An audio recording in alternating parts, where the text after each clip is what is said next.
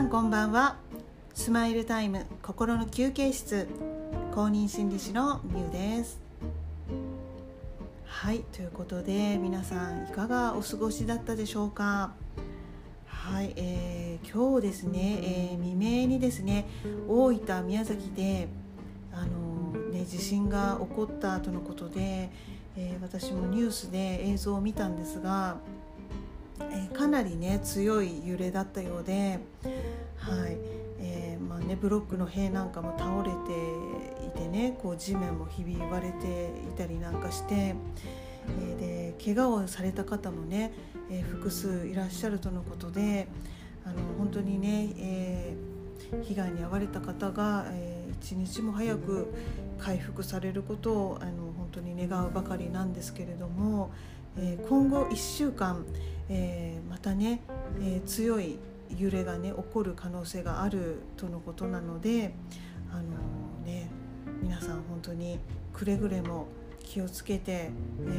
お過ごしいただければなと思っています。えまあ、それに関連してかどうかわからないんですけれども、え今日のね午前中11時ぐらいですかね、えインドネシア付近においても、えー、マグニチュード6程度の地震が、えー、起こったようでですね。はいあのもうね世界の、えー、いろんな場所で、えーね、自然災害が、えーね、最近起こっているなという感じなんですが、え、まあねいつどこでどんなことが本当に起こるかわからない、え、世の中になっていますので、はい。え、何がね起こっても、え、大丈夫なように、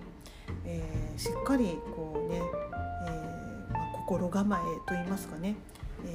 緊急に備えた対応ができるようにしていきたいなと思っている、まあ、今日この頃なんですがということで今日は、えサイコロジカルファーストエイド心理的応急処置ということについて少しお話ししたいなと思っています。でこのサイコロジカルファーストエイドっていうのは、えー、どんなものかというと,、えーとですねまあ、こういった自然災害ですとか、えー、事件や事故、まあ、テロなんかといったこの緊急な出来事ですよねに対してこう、まあ、被害を受けた、えー、被災したっていう、えー、方がですね、えーまあ、苦しんでいる人や、えー、助けが必要かもしれない人に対して行う人道的で、えー、支持的な対応のことを言います。はい、で具体的にはですね,、えーとですね実際に役立つケアや支援を提供するということですね。はいえーと、えまあ、いろいろな状況で、えー、まあねあのそれぞれ必要になってくるものが、えー、違うと思います。ですので、えー、実際その現場で役に立つ、えー、ケアや支援を提供するっていうことが、えー、大切ですよね。はいまあ、それから、えーまあ、その被害を受けた方、えーまあ、被災されてる方の、えー、実際のニーズですよね。何を必要としているのか、え、またどんなことで困っているのか。どんな心配事を抱えていらっしゃるのか。っていうことを確認するってことですね。それからですねこう生きていく上での基本的ニーズを満たす手助けをするっていうことですね。はい、とにかくあの緊急に起こった出来事で緊急にこうこう、うんまあ、避難ねしている被災している、まあ、避難所なんかで生活している場合は、えー、基本的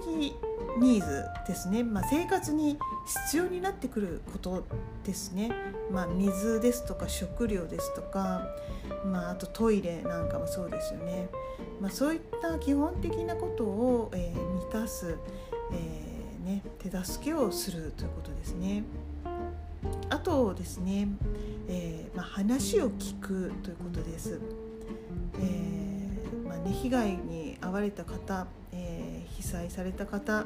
え本当に不安を抱えていてですねこう誰かと話をしたいって思われている方多いと思います。えー、ですのでねそういった方々の声に耳を傾けるっていうことは非常に大切です。えただし、え中にはですねこう話をしたくないと思われている方もいらっしゃいます。できればそっとしておいてほしいと思われている方も、えいらっしゃいますので、え無理に話を聞いたり、えー、まあ、話させたりということは、えしないようにしたいですね。あと安心できる、えー、ことですね、まあ、心が落ち着ける、え、手助けをするということです。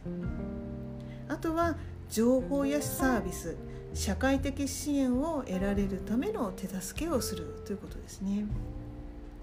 ま、それから、え、それ以上の被害を受けないように、え、守っていくということも必要になってきます。えまあ、実際えー、震災がね起こって、えーまあ、避難している避難所なんかではですね、えー、虐待や暴力、え、また略奪なんかが、えまあね、実際起こったっていう報告もあるので、えまあ、そういったことがね起こらないように、まあ、そういった被害に遭わないように、え、守っていくってことも、え、必要ですね。はい、それからですね、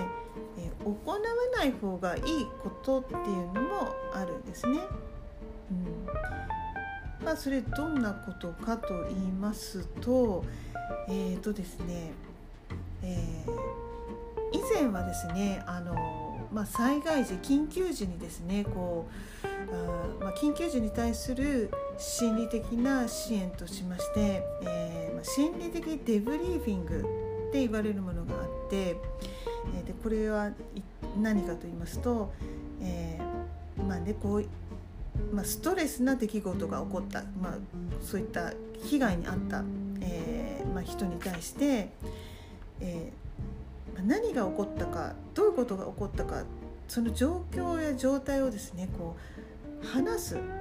えー、話していくってことですね。で話して、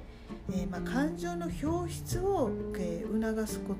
すことで、えーまあ、ストレスの悪化ですとか、まあ、PTSD の、えー、予防をするための、えーまあ、対応方法として、まあ、行われていたんですけれども、えーまあ、これがですね、まあ、実際のところを言いますと、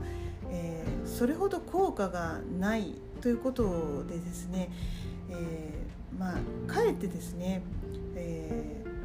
ー、まあ、状態をね悪化させてしまうっていうことも、えー、まあ、かなりそういうケースもあったということがありまして、え今は、えま、こういうね、え対処方法は、え取られていないです。ですのであの緊急時におけるね、まあ、心のケアとして、えー無理にその起こった出来事を話させるっていうことは、えー、行わないように今していますね。はい、ですので、えー、まあねこう、まあ、被災されている方とお話しする、えー、ことがあっても、えそういった辛い出来事についての話は、えしないということが、え大切です。まあ、もちろんねあの話したいって思われていて、えー、まあねその被災されてる方から話してくる場合は、えー、もちろんその話を聞くんですけれども、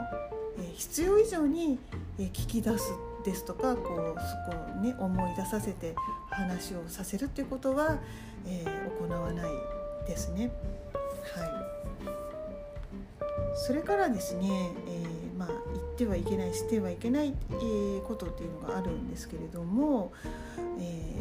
ー、まあ、適切であると、えまあ、確信がない限り、えまあね、相手の体に触れることはしない方がいいです。はい、あと、え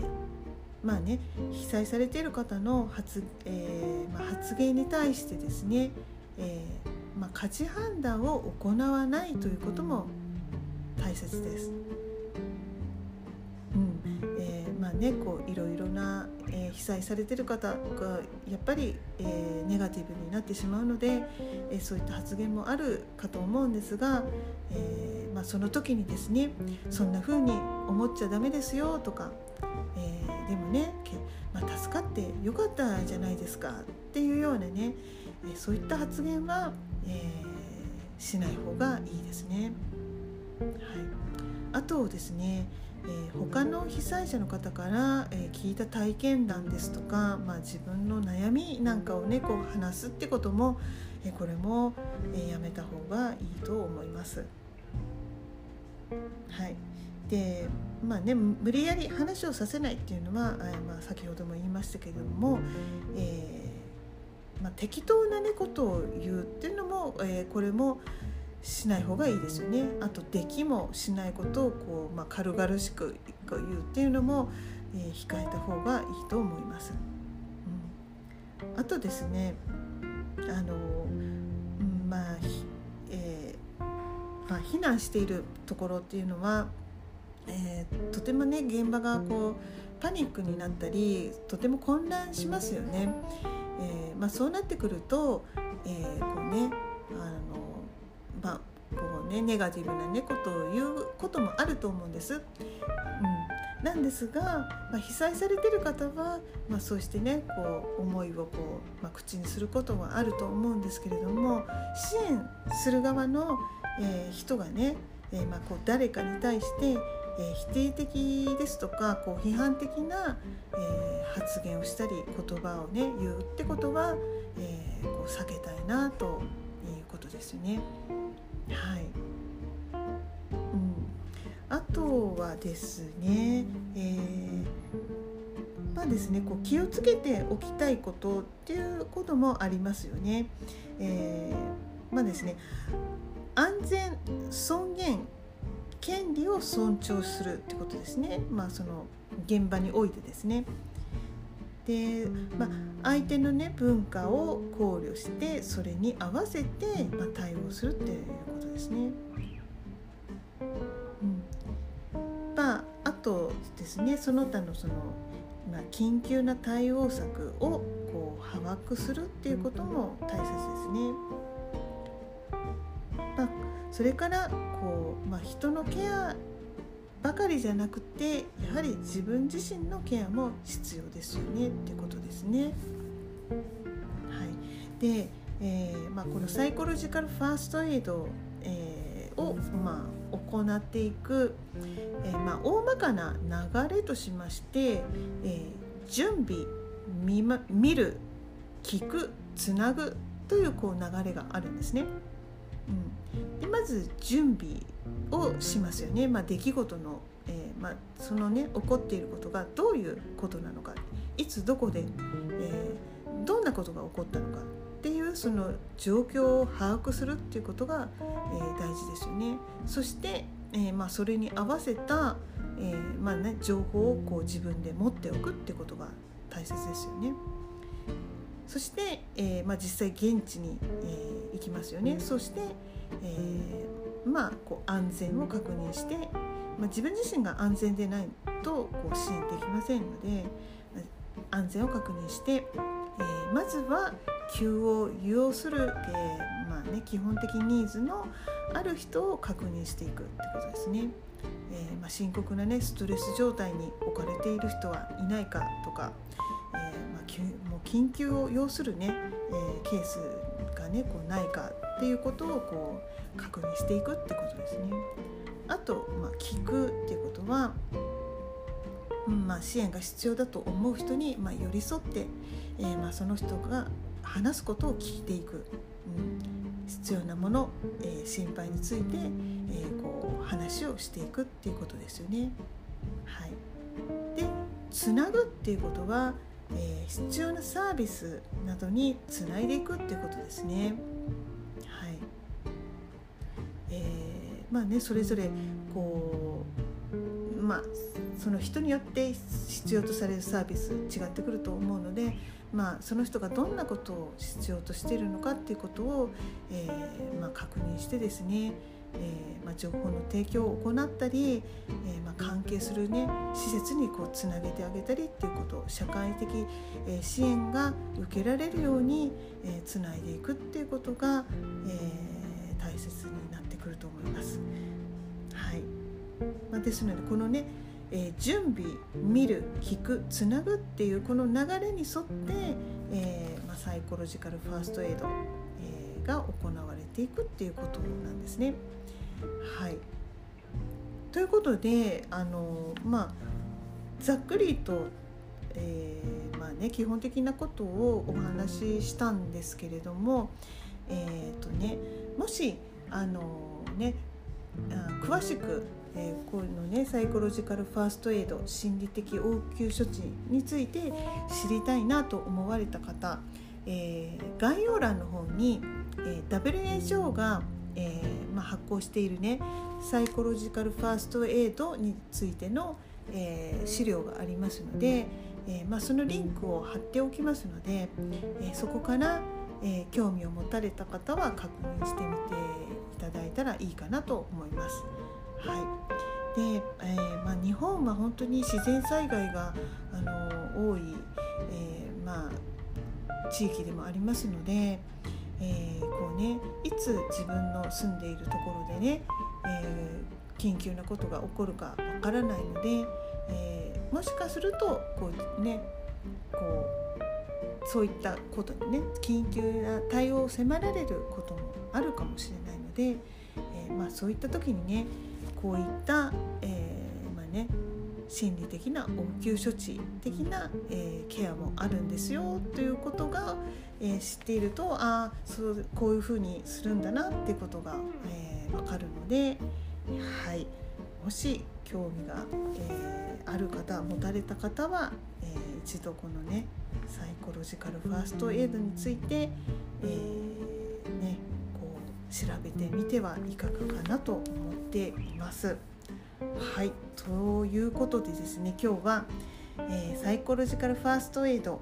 心理的応急処置について、えー、ざっくりとお話ししてみました。